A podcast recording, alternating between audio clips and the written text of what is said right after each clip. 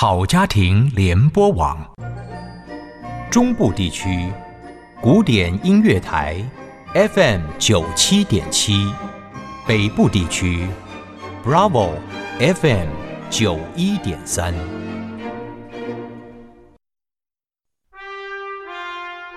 请听与对话，我们的后裔时代，请益之旅。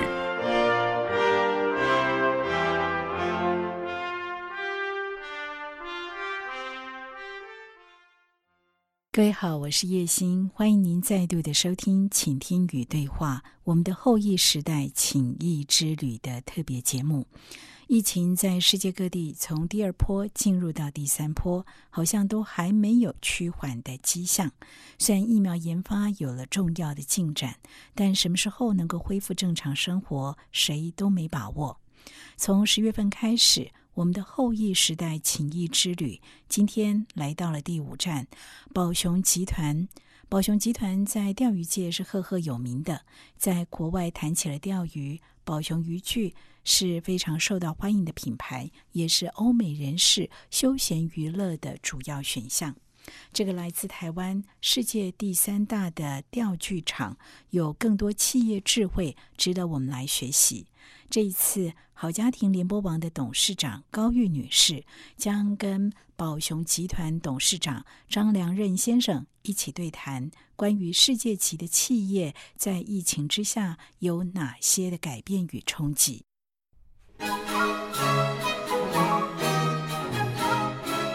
您所收听的节目是《请益之旅》，今天我们来到台中潭子宝熊渔具，要跟。张董事长来讨论一下目前的疫情跟呃张董事长在创立宝熊集团的企业的过程，应该是很精彩的访谈的节目。现在请董事长跟我们的听众打一个招呼。大家好，董事长，我们知道呃。其实您开始在进入职场的时候，并不是从钓具开始的。那因缘际会，然后因为钓鱼也是您的呃兴趣，所以呢，您就进入了这个产业。那你也提到，其实，在台湾，虽然台湾周围都是海，但是大家对于钓鱼的这个活动并不是那么的热衷，所以您的市场目前还是大部分在欧美地区，对吗？是的。是不是能够跟我们谈一下，呃，整个的呃，您的这个创业跟中间碰到的一些状况？呃，虽然您是在后期，并没有在很早期就进入这个产业，但是你已经在世界上，呃，在这个钓具的市场，你已经居于第三位的这个市占的这个位置。那可不可以跟我们谈一下你的这个过程？其实我对钓具这个产品的认识是原来在做 B to B 的那印刷材料的一个供应。是。那接触到中部有这样的一个钓具的一个产业，比如说钓竿啊、钓鱼剪线器的工厂在台中，那家里有一些钓具，那本身对钓具这样的一个产品，再从它的机械结构啊、产品的这样的一个吸引力，所以使得我当接触到这一个产品，那有机会进到制造。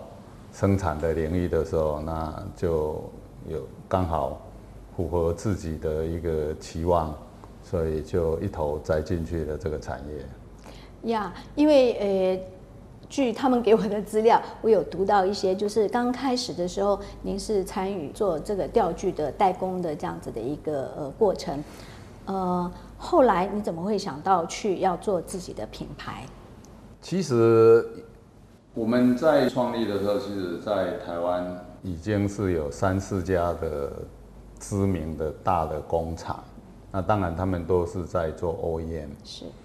所以，其实从我们年轻人要创业的时候，一下子要把工厂做这么大，去跟人家做 OEM 的竞争，其实是有相当的难度，相当的难度。然后年轻嘛，自己又有一个理想，就是说。那大家都在做代工，那我们如果做代工，我们也会赶不上人家。那我们何不来做一个自己的品牌。嗯嗯。所以当初我们在设立这个公司的时候，就有一个想要做自己品牌的一个想法。是。所以其实一开始就取了这个“欧布玛”这个名字。是。那就开始想要生产自己品牌的东西，然后到国外去找客户。呀。但其实想的是比较简单啦，哈。那当然，一群人有研发背景的，有制造背景的，那大家觉得说那更有冲力，所以想要做自己品牌。但事实上，一做下去，根本找不到国外有任何的客户要卖你的品牌。哦，除非这个公司是小到非常的小，那也不足以支撑你的制造。所以到后来。比较大的客户其实看上你的产品，还是回头来要求你说：“哎，那要放上，他们要用他们自己的品牌。”呀，所以还是最后的整个的制造的成长还是建立在 OEM 上面。可是我们对自己品牌的坚持是从来没有放弃。就 OEM 当然是要让自己整个工厂能够顺利的运作。等于是有充分的血液，可以让你来滋养你，来找机会去做自己的品牌。呀呀。所以其实呃，你们一开始的时候也是希望做自己的品牌，但是在市场上其实竞争是很激烈的，所以你们就先把这个呃自己品牌的这个部分先暂时放下，先做 OEM，然后培养自己的实力，等到时机成熟的时候，你们才开始再再加紧脚步做。对，其实是一步一步来，是一步一步来。就我刚刚说的是，我们从来一面在做 OEM，一面自己的品牌的这个脚步是从来没有断过。是。只是做的不好。那当一个一个地区，如果它其实，在 O O E M 你做的越来越好的时候，就表示你的产品是有竞争力。是。好，那有竞争力的时候，那找到的代理，他也比较能够把你的产品卖好。啊，所以就慢慢自己的品牌也在上来。呀。其实真的很不容易，因为其实进入这个产业，想的跟做的真的是有很大的落差。那您是不是可以跟我们呃稍微再多讲一下？其实我知道你要进入呃做品牌的这个部分。你是一直没有放弃，可是现实其实没有那么容易就达到品牌能够成熟进入市场的这样子的一个状况。那你是怎样等待？而且你也提到说，在美国的市场其实已经有两个日本的品牌已经在那边立足了，所以你就转向欧洲去了。那这个过程你在欧洲，呃，后来怎么样？有一个什么样的机会，就让宝雄能够立足，呃，有自己的品牌的机会？嗯。就如我刚刚讲的，品牌它因为全世界有很多的国家嘛，那你必须在很多的国家里面去找到机会。所以当你的产品有一定程度的竞争力的时候，那其实就是在欧洲比较容易去找到代理。是，哦，因为欧洲毕竟是一个比较多的小的国家，哦，不是像美国这么大的一个市场。哦，所以他很难去找到代理商愿意再跟你代理。那在欧洲的时候，就一个国家一个国家慢慢去找到啊，他们可以帮你在那个当地去开拓的啊。可是当我们欧洲做到某一个程度的时候，其实到后来，因为我们在做 OEM 的时候，其实也有欧洲的大品牌，欧洲第一大品牌。也是在让我们做 OEM，是，哦，等到他要求你，可能已经威胁到他自己的品牌在欧洲销售的时候，那他就回头过来要求，如果我们要继续做他的合作伙伴，那我们就不能在欧洲继续的在卖跟他们很相类似去竞争的产品。呀。那这时候就面临到难题，可是这种难题的解决，其实我们在更早的时候，在就如我刚刚讲的说，在美国他就没有找到代理，是，没有找到代理，那也曾经做了 OEM，是，那其实在美国是更早，因为它也是一样要求你不能做自己的品牌否则的话 OEM 的生意就他就要抽掉。那其实美国是比欧洲更早抽。呀，哦，那这时候我们在美国没有找到好的客人，其实我们在一九九六年，我们就自己去成立了美国的 Always，我们就认为说，既然在美国我找不到好的客人，那只好自己来。呀，哦，所以我们在一九九六年、九七年就开始先设立一个小小 Always，先去做市场调查，那也派了一个业那个业务人员在那边。呀，那其实当我在更早以前，我们想要做品牌的时候，就首先先要决定，那这个要跟 OEM 的工厂不一样，就是本身要强化业务能力。是，那自己的公司要有国际，要更大的国际观。所以所有的人，我们要求说自己那时候就在现在是等于三十年前，我们就要求整个公司要那个英语文的能力要够，所以我们就去找了美国人在这边在 YMCA 教英文的老师进来公司教大家，不管业务部门、那研发部门，甚至于制造部门的人的干部都要能够学英文。太厉害了。哎，可是真的是有点困难了哈，在三十几年。是，那后来就教到后来就前前后两任的英文老师，后来我们就干脆把他留下来，是，成为我们的 employee，我们的员工。是，那其实这是当初这是一个比较关键性的一个决定，就既然你决定要自己做品牌，那业务是很很重要的。是，那如果我们真正要国际化，那我们就开始要有国际观，是，所以我们就开始用美国人来当我们的业务主管。哇哦，哦，那时候我的想法就有一个比较天真的想法，说如果我要跟我的欧洲的客户去做很多的 negotiation 谈判，那我用我们这种第二语文是英文来去对抗欧洲的客人，他们英文就本来就是他们的 secondary language，也就比较容易嘛。是，那他们比较占有优势对。那后来我的想法是，我用美国人的时候，你这个优势就不见了。那这个美国人又在我们工厂里面，实际天天在跟我们工作，所以他对工厂所有的从研发到制造到业务种种的细节，他都比较了解。是，所以他去跟客户谈判，就我们取得这个位阶就会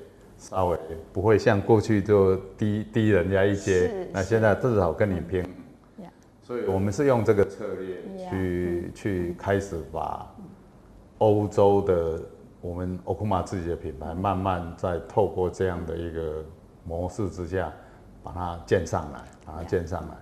那后来美国要自己设分公司的时候，那就刚好我就有人了，是，所以我们就先派其中一位，先到西雅图去设一个 office。那后来才去跟过去曾经有一个非常小的代理做不起来，已经做到就快要垮掉，然后再去帮他合并下来。呀，那后来第二位那个在美在台湾已经工作七八年的业务经理，然后再又回洛杉矶去协助我处理美国的这个业务。是。谢谢这一段真的很精彩，谢谢呃张董事长跟我们讲他从创业，然后他想要进入国际的市场，他怎样呃训练他们的同事。那谢谢大家，休息一下，我们休息一下再进来，谢谢。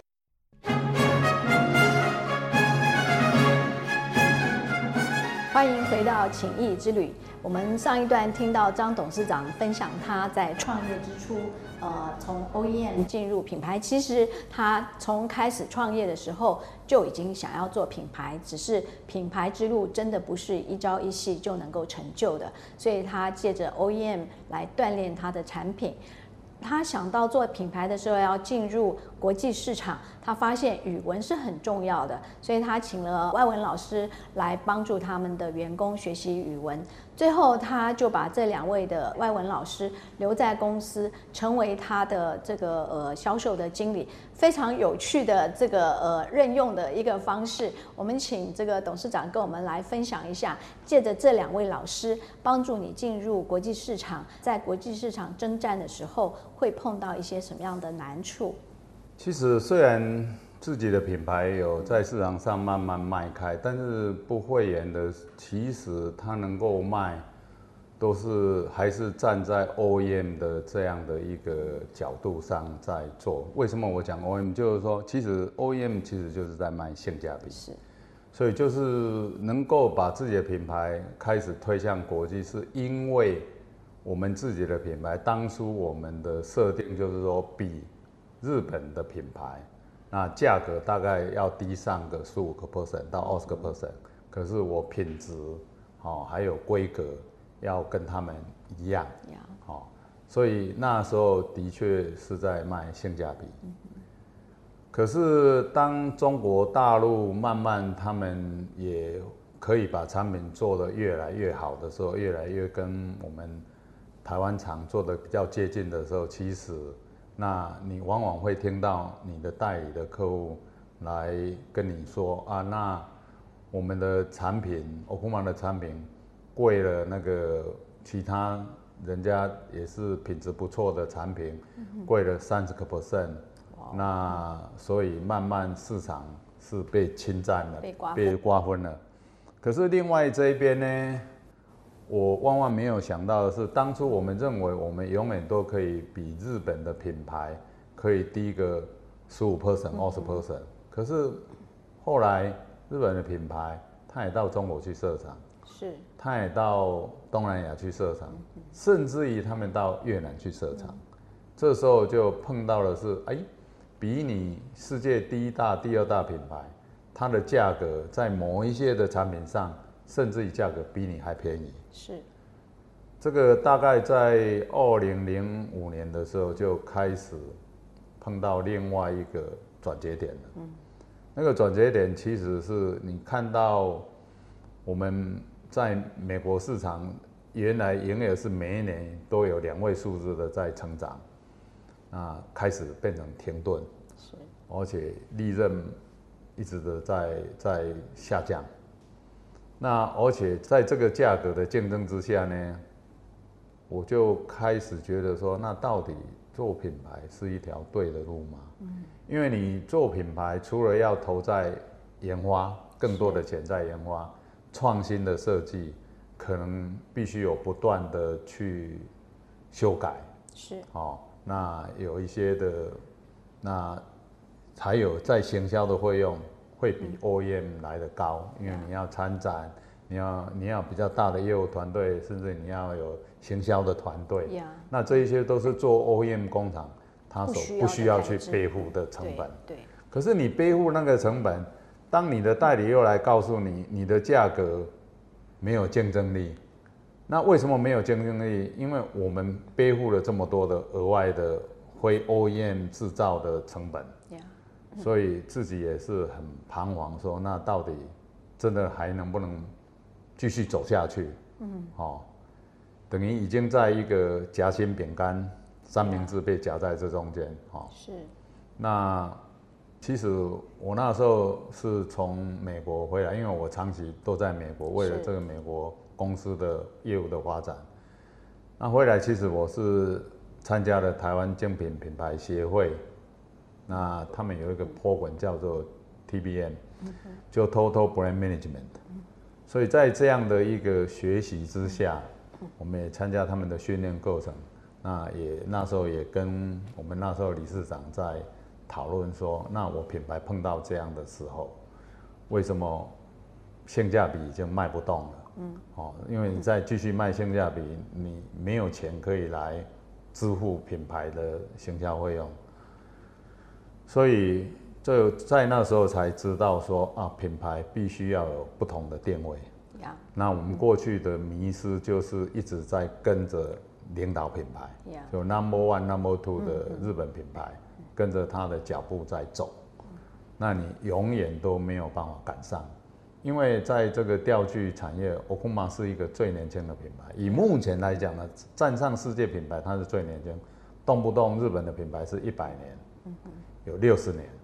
那欧美的品牌更严重，可能都是动一百年以上，一百六十年。那 Okuma 到今天才只有三十五年。呀，所以你在这个历品牌的历程上，给消费者的认知上，其实你已经落后非常的多。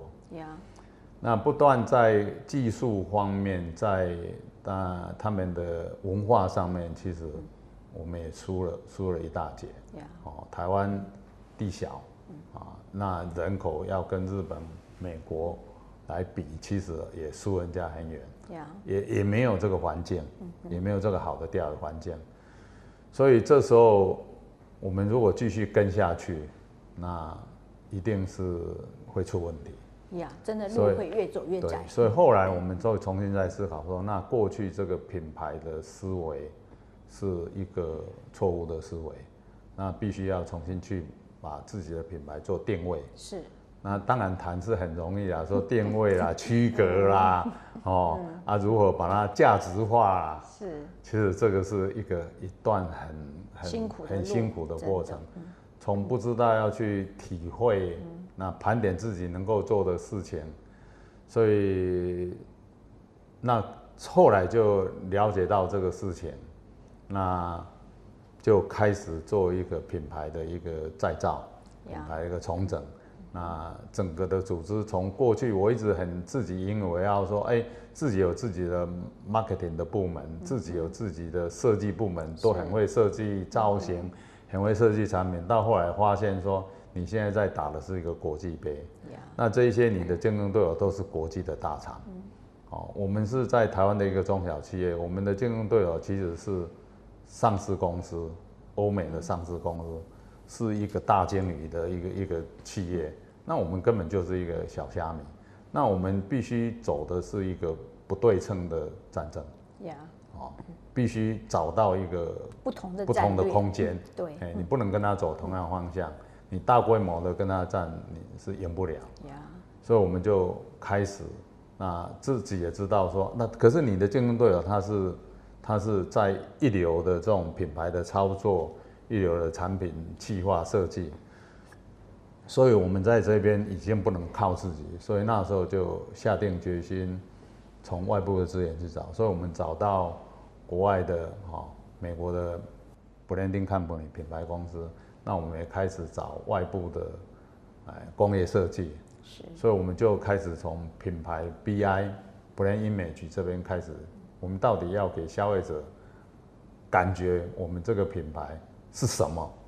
哦，就像汽车里面，你很容易你可以感觉到德国的几个车厂各有各不同的定位，呀，意大利的车厂它有它的定位，日本的车厂也有它的定位所以我们必须找到我们的定位，我们到底要提供给哪一种消费者会投他们所好的这样的一个定位。所以从品牌的 image，从产品的形象这一种的特征，哦，那所以就重新的把过去原来都自己在做的，所以我为了这个事情，必须说服我们的研发工程师，你要放弃你自己是 best of designer，你的行销部门，你不要认为你是很最厉害你已经很厉害的一个市场行销人，是。所以必须说服他们是，自己重新思考自己的定位，那必须找外面的来来协助他们。等于说，我要让他知道，我不是否定你，我们是还要再跳一节，是。然后你们要学习来管理外面的这一个外面外部的资源，然后从管理的时候，自己再提升自己的品牌那个经验跟自己的能力，所以所以这段时间花了很长。对，你们不追随呃第一名品牌，然后你们重新定位你们自己，那可以请教，最后你们的定位是什么呢？那后来当然，我们目前走的是要给喜欢冒险挑战的有这种 DNA 的消费者，因为我后来经过盘点一些专家的协助，其实 Okuma 敢这样一路走上来，哦，敢进去美国设公司，那我们现在也在南美也设了公司，所以 Okuma 到现在品牌走到现在，我们已经不是一个台湾的公司，我们整个的团队，我们有阿根廷的人，我们有美国人，我们有法国人，哦，那我们有日本人，我们有台湾，我们有中国大陆，是。所以我们已经真正的多元国，际化，那很快我们又有印尼。是。所以其实我们整个公司它，我们必须去融合各种不同的民族，好、不同的语言、不同的人种，他们的所有的这一种文化，我们必须去包容，然呀，后能够如何的去去发挥运用。是。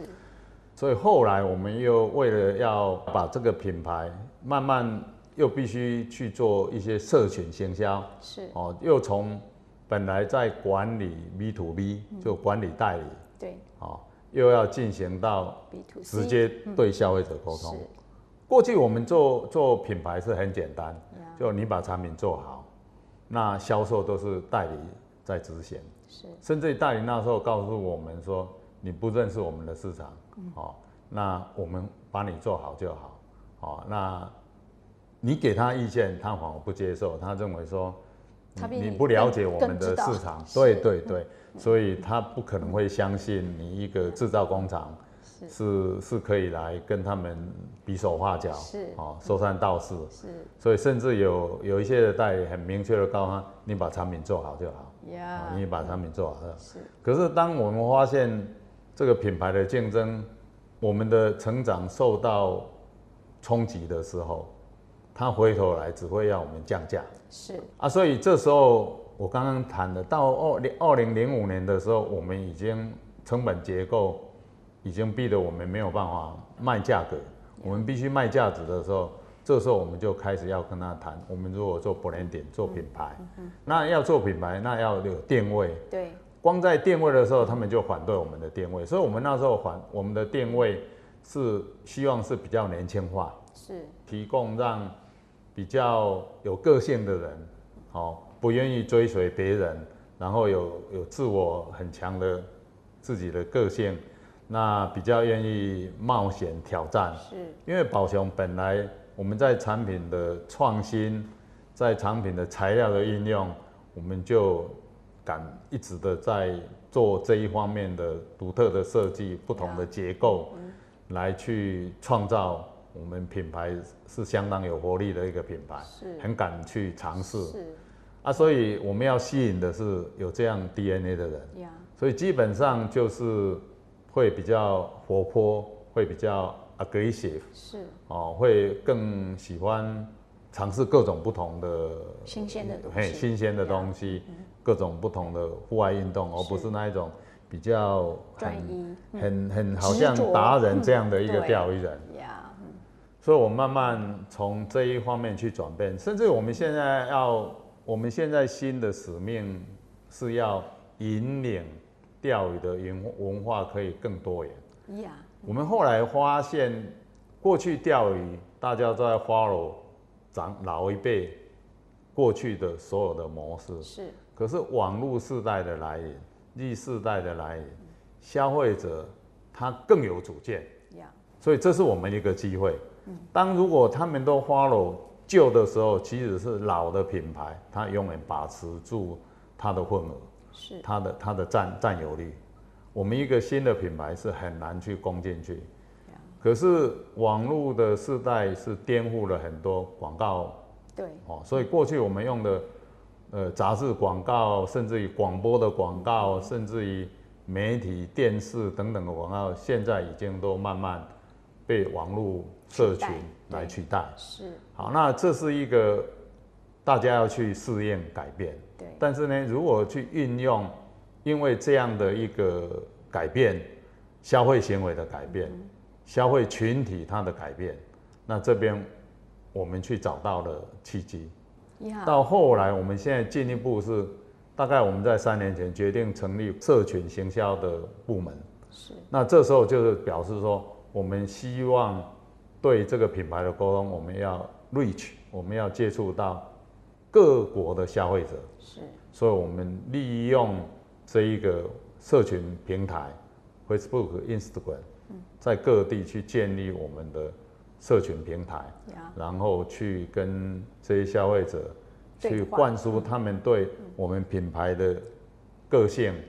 我们是一个挑战的，那我们是在引领多元化的，甚至于我们希望钓鱼是很有气质的，是。是跟流行有有关的，是。然后哦，失去这一种可以走上街头，是。很有流行品味，所以我们现在慢慢的在走流行的品味。我们要提供你更多元化，在你在钓鱼的时候不是那么死板，对，好，重新认识宝熊重新品牌，对。谢谢这个这一段真的很精彩，从价格战达到理念战，达到品牌真正的定义。欢迎回到情谊之旅。前一段董事长跟我们分享他在品牌定位做改变的这个过程，真的是很精彩。但是我们也知道，经营一个企业，除了有内部的问题，其实外部有很多的问题。特别是最近这些年，我们经历了金融海啸，我们也经经过了 SARS，到今年我们碰到了这个新冠肺炎的影响。那我想请董事长跟我们分享一下，他在这样子的一个内部跟外部交工的情况之下，怎么样来稳住这样子的一个状况，能够使宝熊继续走在呃他们理想的一个道路上面。我想这从这一方面，我用国内跟国外两个方向来谈这个事情哈。我有一次到智利，是哦，那看到智利他们钓鱼人这种钓鱼的文化，他们有。盖的，就是说香岛带你去钓鱼，然后他们钓鱼有在管理，是。有 license，然后他们钓鱼人的这种文化、这种水平、认知，那跟台湾的钓鱼环境真的好差很多，比我们好很多。对，所以我那时候就有一个感触啊，我们的人均所得是他们的五倍，好，那我们在钓鱼的这一个领域，好。为什么反而我们是落后？所以就引起我们说，那我们需要在台湾这个这么好的条件的一个地区，因为我们四面环海嘛，那可以说整个海岸线大很多的地方，它都是可以钓鱼。我们必须负担一个使命，要去跟台湾所有钓鱼不钓鱼的人去做一个沟通。是。所以我们就开始有这种钓鱼教室，到后来的观光工厂是哦，宝熊娱乐码头是。那最重要的是，我们想要让大家能够认识钓鱼这个活动为什么是一个很健康。它其实是可以接触大自然，它可以培养你的智力，你对鱼跟鱼的这样生活习性的一个互动。哦，那这么好的一个这么有品质的一个活动，为什么我们在台湾被大家认知的就是这么不好的形象？所以我们才会去要开始做这样的一个等于推广。好，那也顺便也让大家更了解海洋，如果来保护海洋，保护我们的喜欢的鱼类。是啊，钓鱼应该有适当的去小鱼不要拿。那甚至于钓完以后再把它 release 回去，嗯嗯，放回去，因为我们它只是要陪，要跟我们共享这一个你这一个钓鱼的时光，而不是你一定要把它拿回家。呀，好，所以我们成立了这一个观光工厂，是让所有的人能因为来这边去了解真正钓鱼的人在想什么。那另外一个方面呢？台湾的钓鱼文化也在改变，的确，年轻人在改变。他们除了在认识钓鱼，他不是在像过去是由长辈来带他去钓鱼。哦，可是我后来再发现另外的是，可是网络、YouTube、社群在讨论这个钓鱼的时候，很多的年轻人可以从这个地方去得到资讯。是，所以这开始在改变台湾的钓鱼文化。从过去大家认知的说，一个浮标，可能一个蚯蚓，是。那或者一块鱼肉，你竞争在那边等着它上钩，已经开始台湾在学习用假饵来钓鱼，透过钓竿的操控或者卷线的操控，让这一个假的钓饵，会变成它有游泳这个泳姿来吸引鱼来，咬它。是。所以这样的一个新的比较干净的钓鱼的活动，在台湾开始在流行。是。我想再加上我们的推广，我们认为钓鱼活动希望在台湾变成有更多的人很容易的去可以参与，然后你参与的时候，你就会去享受到、理解到说为什么有那么多的人喜欢钓钓鱼，钓到有的时候会不顾自己的安全，好、是。而去发生了这些遗憾的事情。是。好、那这是在在国内，在国外一样的这个大外部的环境，其实过去的十几年，整个全世界的钓具的产业，不管是欧洲的钓鱼协会或者美国的钓鱼协会，大家都非常担心离婚率的增加，是。会减少小孩子五六岁、四五岁小孩子他可以去接触钓鱼的这样的一个机会，呀，会因为父母亲的离异是。哦消失掉就减少了年轻小孩子要开始学钓鱼的机会。那第二个是网络，就网络游戏、电游这样的，让大家躲在家里，是不愿意走到外面去接触大自然，也会影响到钓鱼活动人口的减少。所以这个我们也相当担心，而且因为钓鱼的这种人口是不是因此哦一直在减少衰退，会不会使得这个产业慢慢会消失？这也是我们所关心的。但是最近这几年来，十年来，发现哎、诶那年轻人，我们认为他们已经失去这种钓鱼嗜好的机会不见了。可是网络进而取代，就我刚刚也谈到，台湾也是有这个现象。那年轻人他不用人家教，他自己就在他的网络上，他就会觉得，那我可以去尝试看看。呀，哦，所以我曾经问了在大鹏湾的一个海钓船，我说：“那你现在的钓客大概都是已经很会钓鱼才来钓海钓，或者有年轻的人？”他说：“他现在年轻的人订他的这种船位的人占了百分之六十。”我吓了一跳。我说：“过去我们的认知要走到海钓，他必须是从池钓开始，从溪钓开始，然后海边钓，或者说水库钓，最后才会进阶到上船。是结果现在年轻人是完全不会钓鱼，直接三五个朋友一约，我们要去出海去尝试。那他如果能够钓到鱼，照个照片传到他的社群，他觉得他非常有成就感，很酷。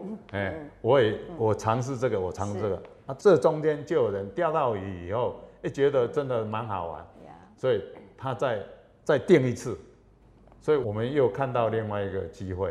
呀，所以这也吻合我们为什么把整个品牌的 segment 这一种的定位呢，会开始往年轻人这一方面去思考，所以可能可以因此而找出我们品牌发展的一个空间。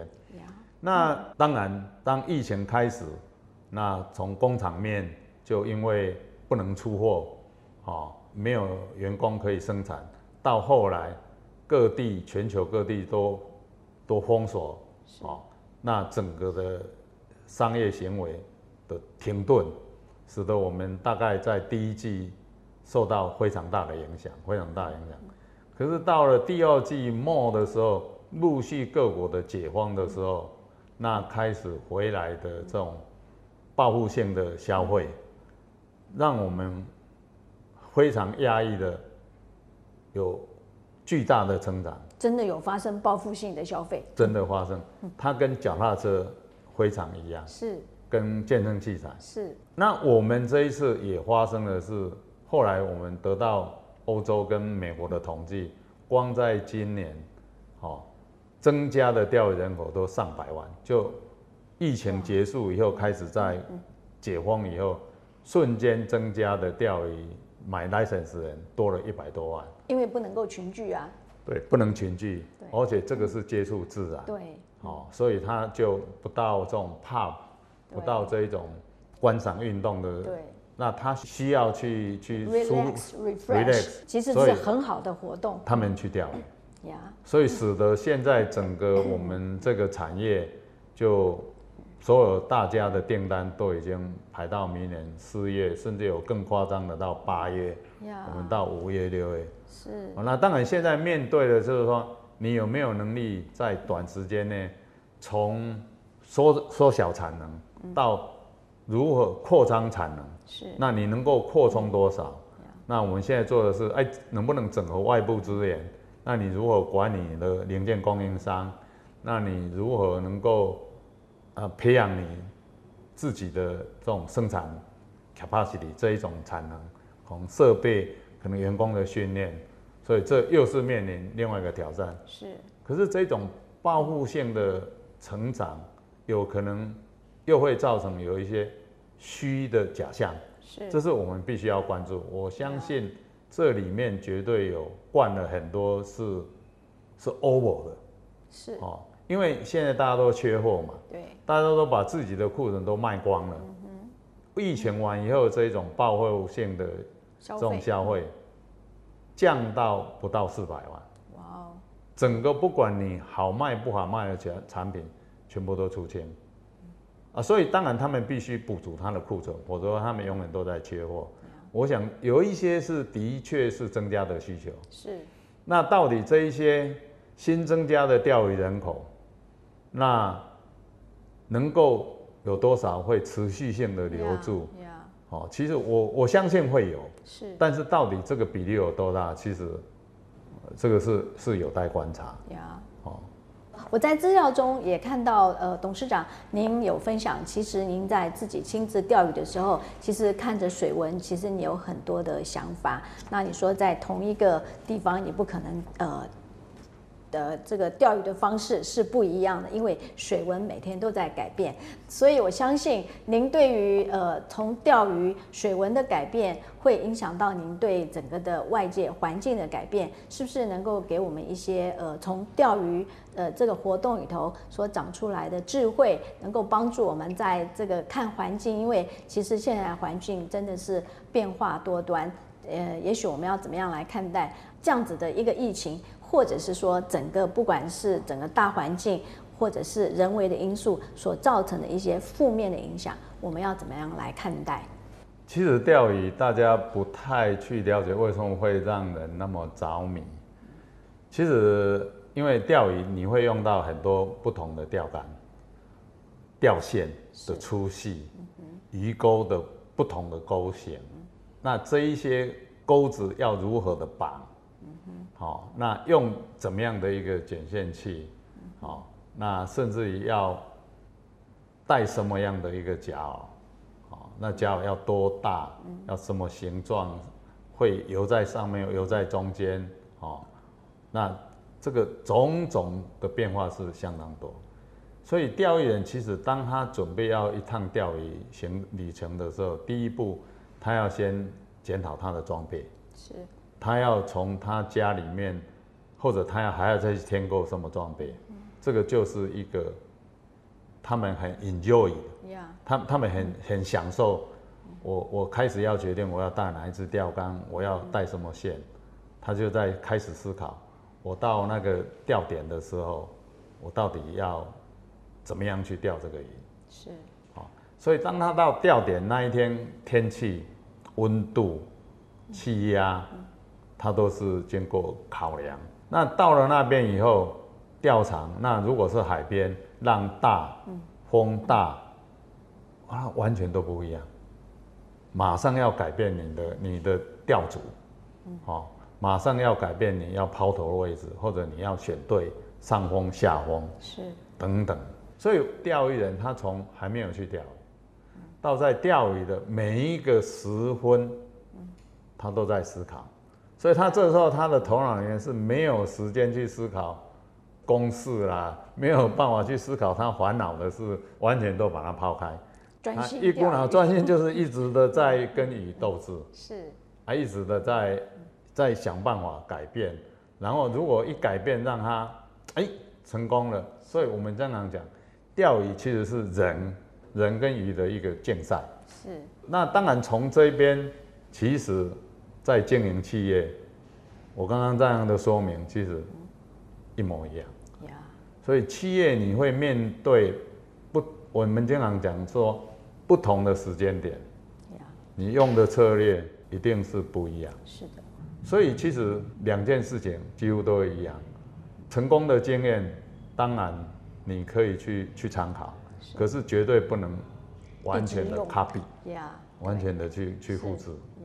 谢谢，今天非常高兴，谢谢宝雄集团的张董事长跟我们分享了这么多渔具的知识。呃，我觉得非常重要的是，他在钓鱼的经验里头也悟出了经营产业、经营企业的一些智慧。呃，真的是很不容易。如果您在碰到各样的状况的时候，不知道该怎么办的话，说不定去一趟钓鱼就会改变你的想法。谢谢大家，欢迎再一次收听我们的情谊之旅，谢谢。当我们同在一起，一起改变，一起更好。感谢宝熊集团的分享，好家庭联播网与您开创共好时代。